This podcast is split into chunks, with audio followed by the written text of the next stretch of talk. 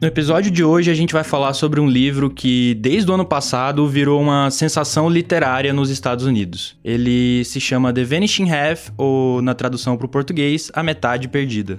Quem escreveu esse livro foi a Brit Bennett, uma norte-americana de 30 anos. Ela conta a história de duas irmãs negras de pele clara, a Stella e a Desiree Vignes. As duas nasceram numa comunidade negra pequena do sul dos Estados Unidos, onde os impactos da escravidão e da segregação racial são mais evidentes. Elas são gêmeas idênticas e, quando completam 16 anos, decidem fugir de casa. Só que 10 anos depois, a Desiree volta para a cidade que ela fugiu e ela tá morando com a filha. Já a Estela, ela tá casada com um homem branco e ela se passa por uma pessoa branca. Ela esconde todo o seu passado das pessoas. O livro foi lançado em junho nos Estados Unidos e foi direto para o topo da lista de mais vendidos do New York Times. Além da qualidade literária, ele toca uma discussão bem atual, que é o colorismo. Hoje nós vamos falar sobre a metade perdida e também tentar entender o que é o colorismo.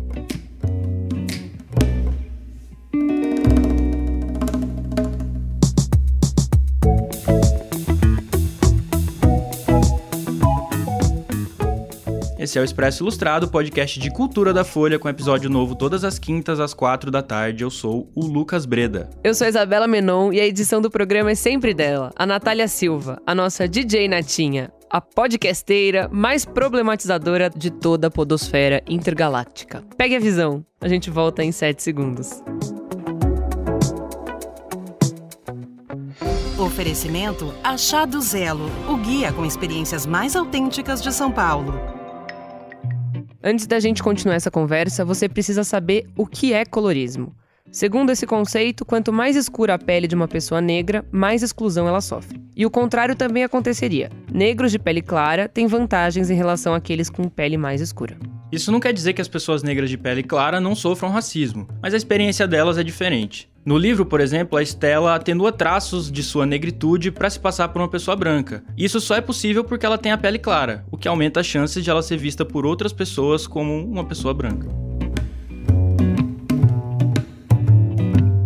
Quem vai falar com a gente sobre A Metade Perdida, o livro que está saindo no Brasil pela editora Intrínseca, é o Walter Porto. Ele é repórter de literatura da Ilustrada e entrevistou a autora do livro, a Brit Bennett. O romance chega agora em março para os assinantes do Clube de Leitura da Intrínseca e em maio vai estar tá disponível nas livrarias. Walter, então vamos começar esse papo. Eu queria saber primeiro sobre o impacto do livro. Ele saiu em junho do ano passado nos Estados Unidos e foi um dos livros mais vendidos, mas eu queria saber também como que foi a recepção pela crítica. Bem Bem-vindo, Walter. Opa, sempre um prazer estar aqui com vocês, gente. O The Vanishing Half, agora, bom, vamos usar o título em português, né, que é a metade perdida. Como você falou, ele foi um grande sucesso popular, mas a crítica também recebeu ele super bem e um dos principais indicadores que a gente pode usar para atestar isso é uma compilação que o site LitHub fez no final do ano passado, daquelas listas de 10 melhores livros do ano que costumam sair no final de todo ano. Aí eles compilaram 41 listas do, dos livros do ano que saíram nos Estados Estados Unidos e o campeão, o que apareceu em mais listas, foi A Metade Perdida.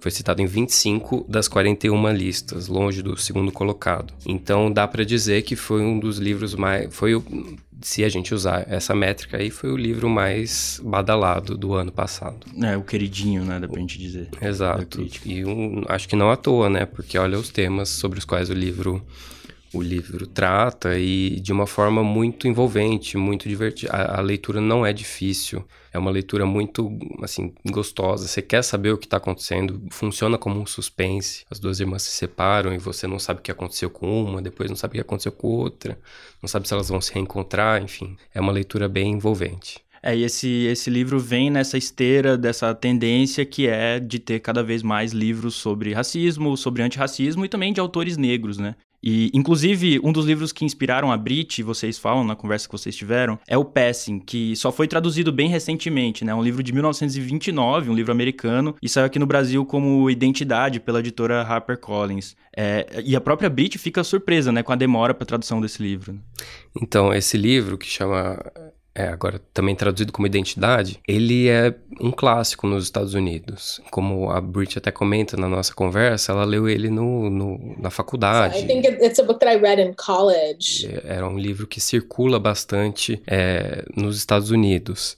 E aqui ele nunca tinha sido editado. É, acho que demonstra muito a atenção, ou melhor, a falta de atenção do nosso mercado editorial para obras que tratam sobre questões relativas ao racismo, porque é difícil você nos Estados Unidos encontrar alguém que não conhece esse livro, e aqui no Brasil agora a gente tem a oportunidade de lê-lo pela primeira vez. Para ter uma ideia do tamanho do clássico, que é o, o Passing, no nome original, é, o Spotify lançou agora a sua primeira leva de audiobooks nos Estados Unidos, né, com atores e, e, narradores profissionais lendo livros clássicos.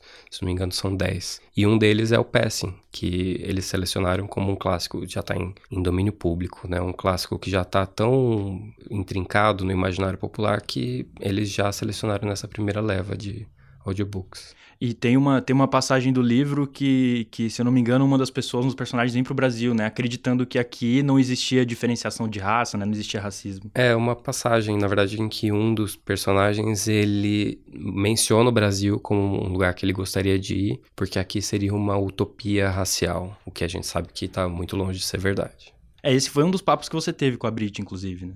Pois é. Sobre isso.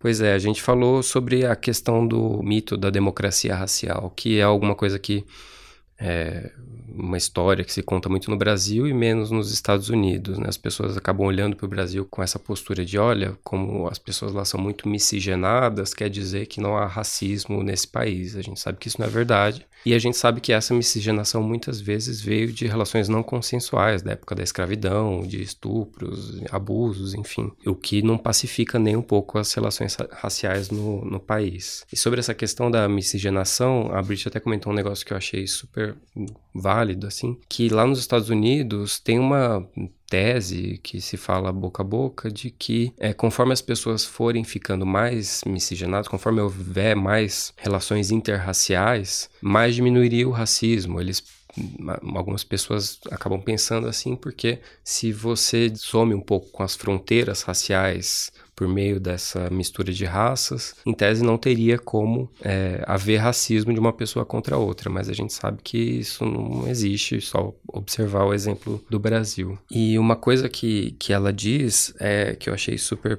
interessante, é que a branquitude não é uma coisa restrita a corpos brancos. Um, you know, whiteness is not sort of restricted to white bodies. É uma coisa que está operando dentro de instituições, não necessariamente a atuação da branquitude nessa visão dela está relacionada ao tom da sua pele, mas a posição social em que você ocupa e a como o sistema opera contra você ou a seu favor. Uma coisa interessante dessa história é que a Estela tem tudo para se tornar uma vilã, mas não é exatamente assim que ela é retratada pela Brit. O que, que a Brit falou sobre a trajetória dessa personagem, Walter? Então, a, a Estela de fato é uma personagem que ela é bem desagradável, porque qual que é a, a decisão dela de vida? Ela abandona, ela some, abandonando a mãe e a irmã, que ela ama, a irmã gêmea, né? E ela decide passar o resto da vida se disfarçando, fingindo que é branca.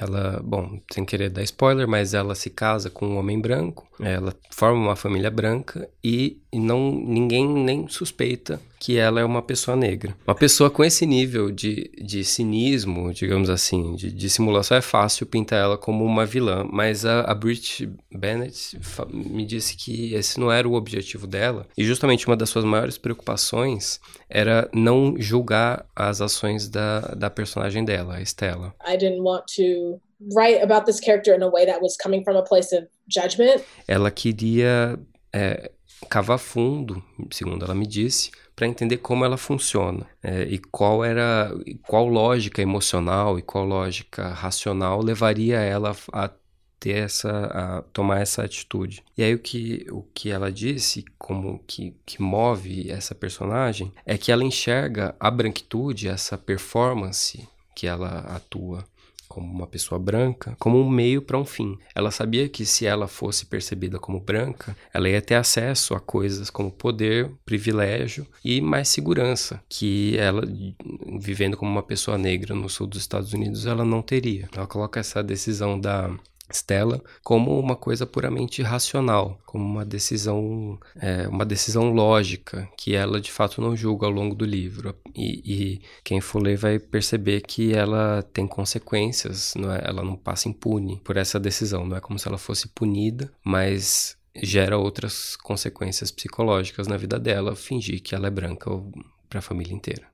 E a história não se passa exatamente num lugar real e nem no presente. Walter, o que, que a Brit falou sobre essa cidade onde ela acontece? Tem inspiração em histórias que a mãe dela contava para ela? A mãe da Brit contava para ela? Pois é, a, autora me falou justamente isso. A história se passa numa vilazinha fictícia chamada Mallard, que fica no estado da Louisiana, que foi onde nasceu a mãe da escritora. É, é uma vila que não existe e ela tem contornos um tanto míticos, porque é uma vila que, e desde o começo ela é apresentada assim, que, em que todos os habitantes eles estão voltados a um processo de embranquecimento. Todo mundo está interessado em deixar a pele dos seus descendentes cada vez mais claras e, e, e diluindo, como, enfim, ela usa até um, uma metáfora que é, é como se fosse café cada vez mais diluído no leite. O objetivo das pessoas que é, moram nessa vila é alcançar um processo de embranquecimento.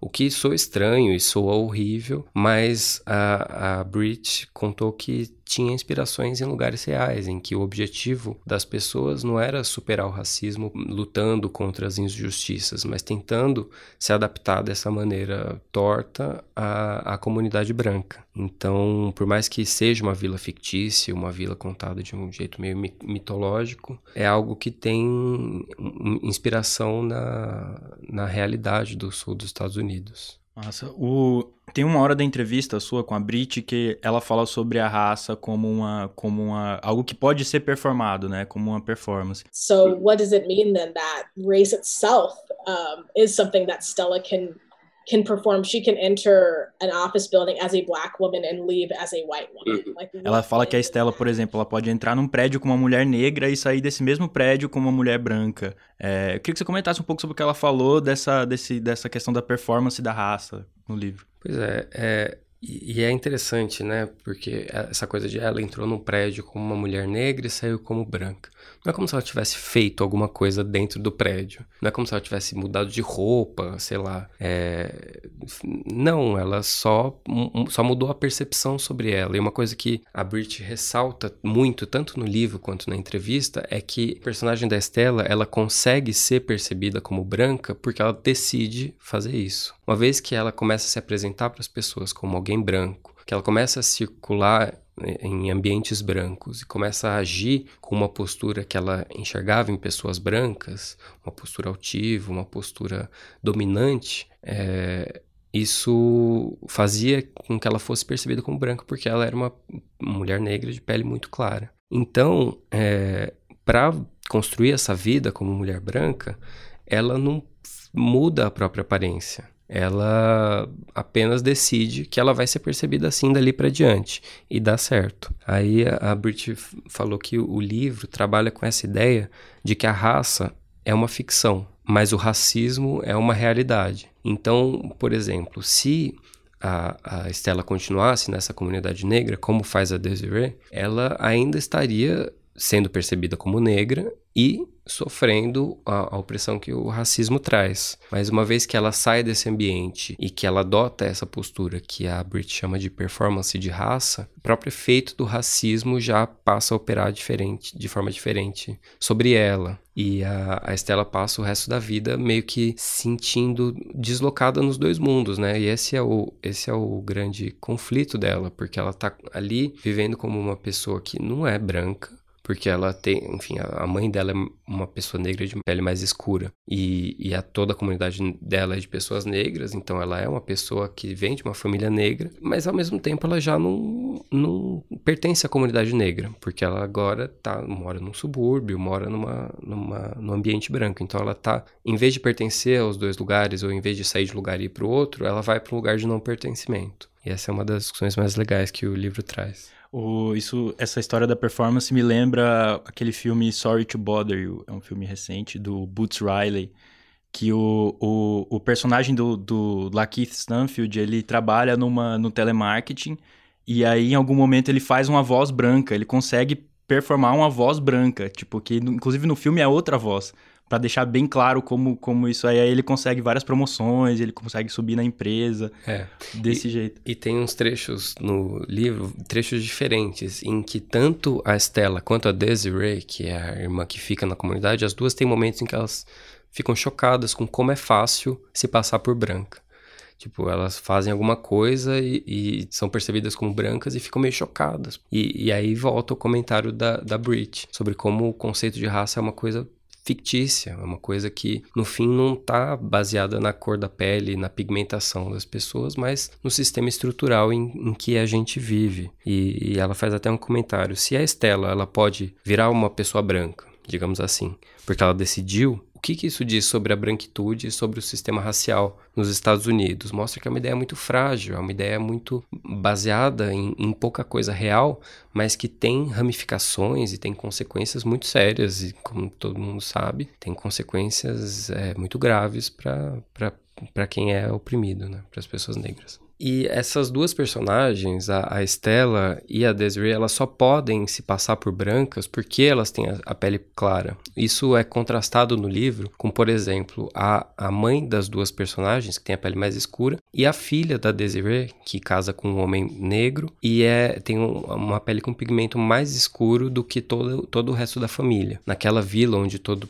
todo mundo procura embranquecer, ela se sente completamente excluída e não, ela não tem essa possibilidade dificuldade que a mãe e a tia têm de se passar por brancas. Então, é, a Brit acompanha, o livro da Brit acompanha o crescimento e a vida dessa personagem de uma forma completamente diferente, o que enriquece muito o livro e mostra como para uma pessoa com a pele muito escura, a, a sociabilidade, o, a, o termo que, que a Brit usa é a maneira como ela se move, os espaços pelos quais ela se move, são muito diferentes dos que estão disponíveis e abertos para mãe, para tia e para outras pessoas, outros negros de pele clara.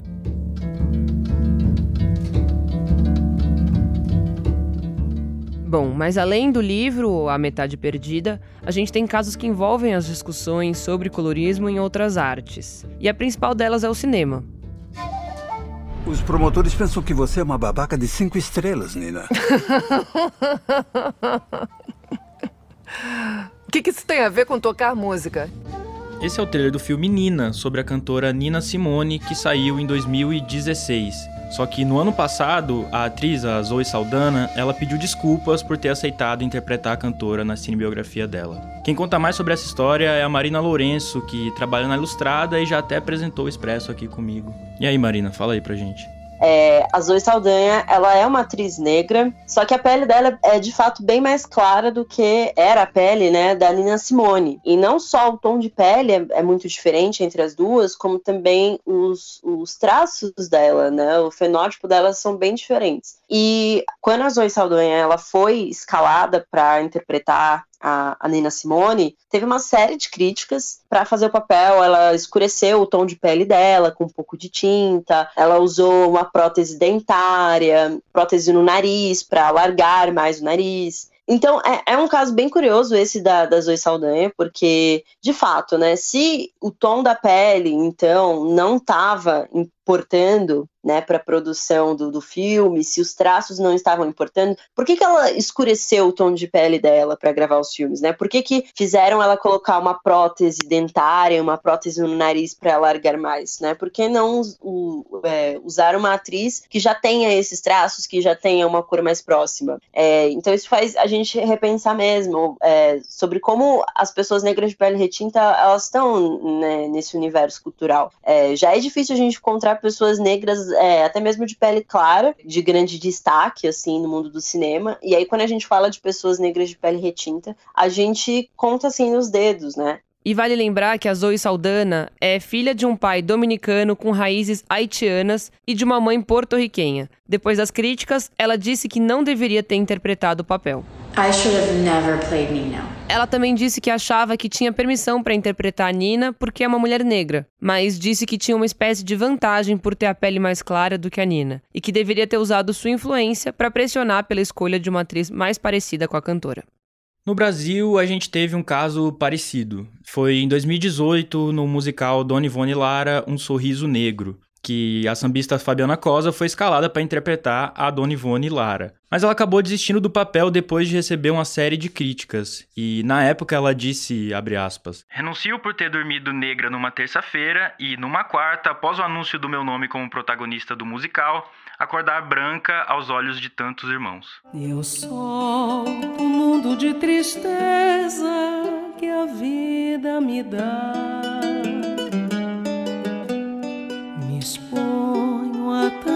Emoção. Esse foi um pedacinho de Nasci para Sonhar e Cantar, uma música da Dona Ivone Lara cantada pela Fabiana Cosa. A Marina comentou sobre como a Fabiana ficou chateada porque ela não só já tinha cantado várias músicas da Dona Ivone Lara em shows e discos, mas também tinha uma relação pessoal com ela. É, e isso pesou também nela, porque não era como se fosse qualquer papel que ela estivesse fazendo, era um papel de uma pessoa que ela gostava bastante. E por um outro lado, gerou uma discussão legal, né? Uma discussão interessante, assim. Por mais que ela seja negra e por mais que ela era próxima a Ivone Lara e, e já tinha feito diversos covers, é, será mesmo que ela era a, a pessoa mais apropriada para fazer esse papel, né? A cor de pele influencia ou não? Até que ponto influencia? Eu acho que essa discussão sobre o colorismo nas artes é uma discussão muito interessante porque é, eu não sei se ela existe, vem com uma resposta muito pronta, né? Mas o que a gente sabe é que, de fato, é, quanto mais retinta for a sua pele, mais negado você vai ser socialmente quanto mais negroides for seus traços, mais negado você vai ser socialmente. Ao mesmo tempo, existe uma tentativa é, feroz, né, principalmente no Brasil, de embranquecer pessoas negras de pele clara, né? É, negritude é definida somente pelo tom de pele, né? Negritude é definido somente por um traço, né? São questionamentos que a gente precisa fazer, porque são coisas que estão além também de, de uma questão estética, né? Ao mesmo tempo, a questão estética não pode ser descartada. Então, é um assunto bem interessante e eu, eu acho que está crescendo assim nos últimos anos. É, e acho super importante. A cineasta Sabrina Fidalgo, que a gente também procurou para o programa de hoje, ela diz que a culpa não é dessas atrizes que aceitaram os papéis, mas ela também pontua que tem uma ideia de embranquecimento da população negra nas telas. Isso porque tanto a Nina Simone quanto a Dona Ivone Lara eram pretas retintas. E a gente sabe que tanto nos Estados Unidos quanto no Brasil, a cor da pele é um grande referencial no sentido de que quanto mais escura a pele, mais dificuldades a pessoa negra tem, né, em todos os setores da sociedade. Claro que há nuances de diferenças, né, nessa questão do colorismo em relação aos dois países, mas de modo geral, quanto mais escura a pele da pessoa negra, tanto lá quanto aqui, mais dificuldades essa pessoa vai ter de ascensão, social, mais dificuldades essa pessoa vai ter em conseguir bons papéis no cinema, no audiovisual como um todo. E no ano passado, a Beyoncé lançou o álbum visual Black is King. E se você não sabe do que a gente está falando, procura na sua plataforma de streaming pelo episódio sobre afrofuturismo aqui do Expresso. Bom, uma das músicas daquele disco trata exatamente disso.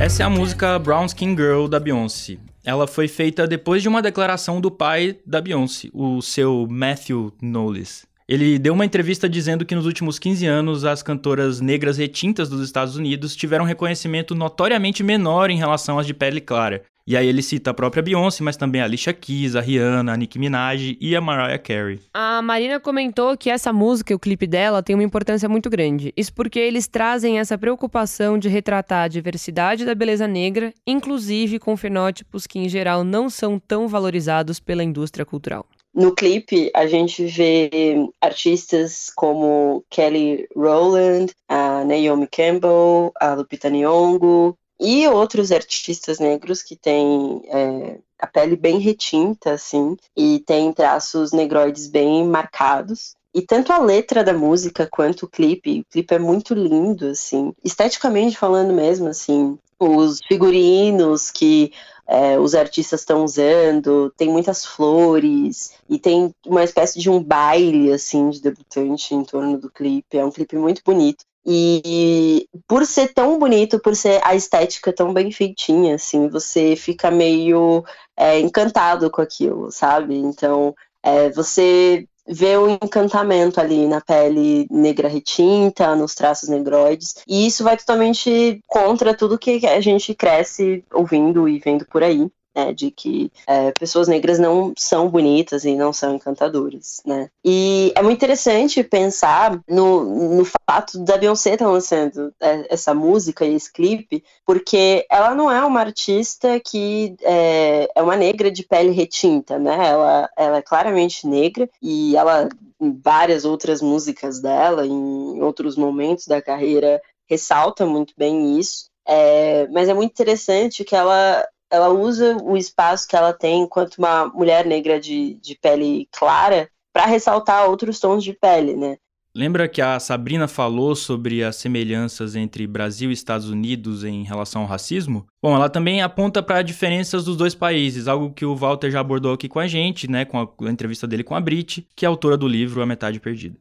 É, eu acho que existe uma grande, um grande mal entendido, no geral, é, em relação a, a essa questão do colorismo aqui no Brasil, porque muitas pessoas elas deturpam essa, esse conceito de raça e cor aqui no Brasil, é, mal comparando com os Estados Unidos. Né? Os Estados Unidos existe de fato é, um conceito de é, one drop rule, né? uma, uma gota de sangue né? Se você tiver um ancestral negro, é, mesmo sendo uma pessoa é, é, de pele clara e traços finos, etc., você vai ser considerado negro. Ao contrário disso, a, o Brasil nunca assumiu isso, né? Assim, o Brasil, na verdade, aqui é muito mais uma questão relacionada a fenótipo, né? E a cor da pele do que a ancestralidade.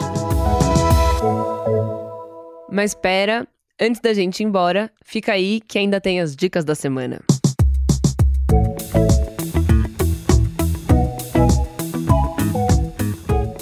E aí, Isa, o que, que você vai indicar pra gente? A minha dica se trata de um podcast de uma pessoa a quem eu admiro muito, só que eu achei pouco original e um tanto clichê o nome do podcast. O podcast se chama Renegades Born in the USA, que é um podcast do Barack Obama com o Bruce Springsteen. Tipo, Renegades era o codinome do, do Barack Obama, né? Quando ele era presidente. E Born in the USA, acho que não precisa nem falar. E eles são muito amigos e começaram esse podcast que tá com acho que dois episódios só ainda. E nas próximas semanas vão sendo publicados os próximos. Em que eles falam de assuntos tipo a amizade deles, a vida, política. É, primeiro, por exemplo, o primeiro episódio é sobre como eles se sentiam deslocados quando criança. E, enfim, eu achei interessante. E como o livro que a gente fala hoje foi um dos preferidos do Barack Obama no ano passado, essa é a minha dica. Ô Breda, qual a sua dica? Cara, eu, eu vou indicar uma coisa que eu não terminei de assistir ainda, mas que eu achei tão bom que eu já vi, que tem, tipo assim, não tem como não indicar. É uma série de filmes chamada Can't Get You Out of My Head, feita pelo Adam Curtis que é. Se eu não me engano, é, é, produzido pela BBC. Na verdade, com certeza é, tenho certeza. São cinco filmes em que ele conta é, a história do mundo, fazendo links entre a China, coisas que acontecem nos Estados Unidos e tentando buscar nessa história. Pelo que eu vi, eu já vi, eu já vi três, faltam dois. É, tentando buscar coisas que explicam o que a gente está vivendo atualmente no mundo. E é muito interessante do tipo, a Feni Shakur, que é a mãe do Tupac, por exemplo, ela é uma das personagens que ela é acompanhada no, no nos filmes. E, e, tem coisas do tipo, o primeiro homem que tentou prever ações humanas, tentando é, codificar o pensamento humano em, em, linguagem binária, que foi o que depois veio dar origem ao algoritmo. Ele busca essas coisas nas histórias, fazendo links, assim, meio absurdos e é basicamente maravilhoso. Eu acho que, enfim, se tiverem como, assistam. E a gente tem um convidado hoje, o ilustre Walter Porto, que tá louco para dar dicas culturais para você, ouvinte. Walter, qual sua dica? Eu vou, dar, vou indicar alguns livros legais que eu li recentemente. É, o primeiro é o, é o Blonde, da Joyce Carol Oates, que saiu o primeiro volume, agora foi relançado pela HarperCollins, agora em janeiro. É um livro que conta a história da Marilyn Monroe, mas não é uma biografia. É um romance que se inspira na história da Marilyn, mas ele é completamente livre, ele muda nome de personagens, ele usa meio que a matéria-prima da história da Marilyn para refletir sobre, a cultura das celebridades nos Estados Unidos. É um, um catatal, assim, tanto é que foi dividido em dois volumes, mas é um livro muito interessante de ler, até para quem gosta das histórias de Hollywood, é um prato cheio. E outro livro também que eu li recentemente é muito legal, esse principalmente para jornalistas, é um que chama Rastejando até Belém, da John Didion, que saiu agora pela Todavia. E é uma coleção de ensaios dela, que é uma das maiores ensaístas americanas e que ainda havia sido muito pouco publicada por aqui. Esse livro, que, chama, que é o Rastejando até Belém, foi publicado em 1968, originalmente, e nunca tinha saído no Brasil. É, as editoras agora, assim como o caso do, do Identidade que a gente falou no, no podcast, elas estão meio que se atentando para algumas lacunas bem antigas e corrigindo, e acho que vale a pena a gente ir atrás dela. Nesse caso da John Didion, é um, é um livro de ensaios que é, ajudou muito a fundar um novo jornalismo. É, são ensaios sobre a cultura americana nos anos 60, é, a vida dos hippies. Ela tem um ensaio muito legal sobre o, o, John Wayne, a vida em Los Angeles, enfim, é um, um prato cheio assim para quem gosta de histórias bem escritas e, e de jornalismo também. Show, eu, eu, eu acho que a gente podia pedir pro Walter mandar dica de livro toda semana pra gente, né? Nossa, achei ótimo. Porque você só vê série, eu só ouço música. Posso mandar umas dicas de vídeos legais do BBB também. O, o Breda não, não, devia ser dica cultural. Qual a dica do rap da semana do Breda? Qual é o disco de rap que você ouviu na semana passada? Walter, muito obrigado pela participação. É, para quem não lembra, o Walter já participou do episódio sobre a Clarice Lispector, então se você gostou, achou a voz do Walter bonita, volta lá, ouve o episódio da Clarice. E é isso aí, Walter. Muito obrigado, volte sempre. Eu que agradeço. Vou continuar fazendo meus exercícios vocais aqui. Esse foi o Expresso Ilustrado, o podcast de cultura da Folha, com episódio novo todas as quintas às quatro da tarde. Eu sou o Lucas Breda. Eu sou a Isabela Menon e a edição é sempre dela, Natália Silva, a nossa DJ Natinha, a mais perfeita de toda a podosfera intergaláctica. Tchau, tchau, hein? Eu já falei isso aqui, mas vejam o BBB com moderação, pelo amor de Deus. É, não sejam eu. Até semana que vem.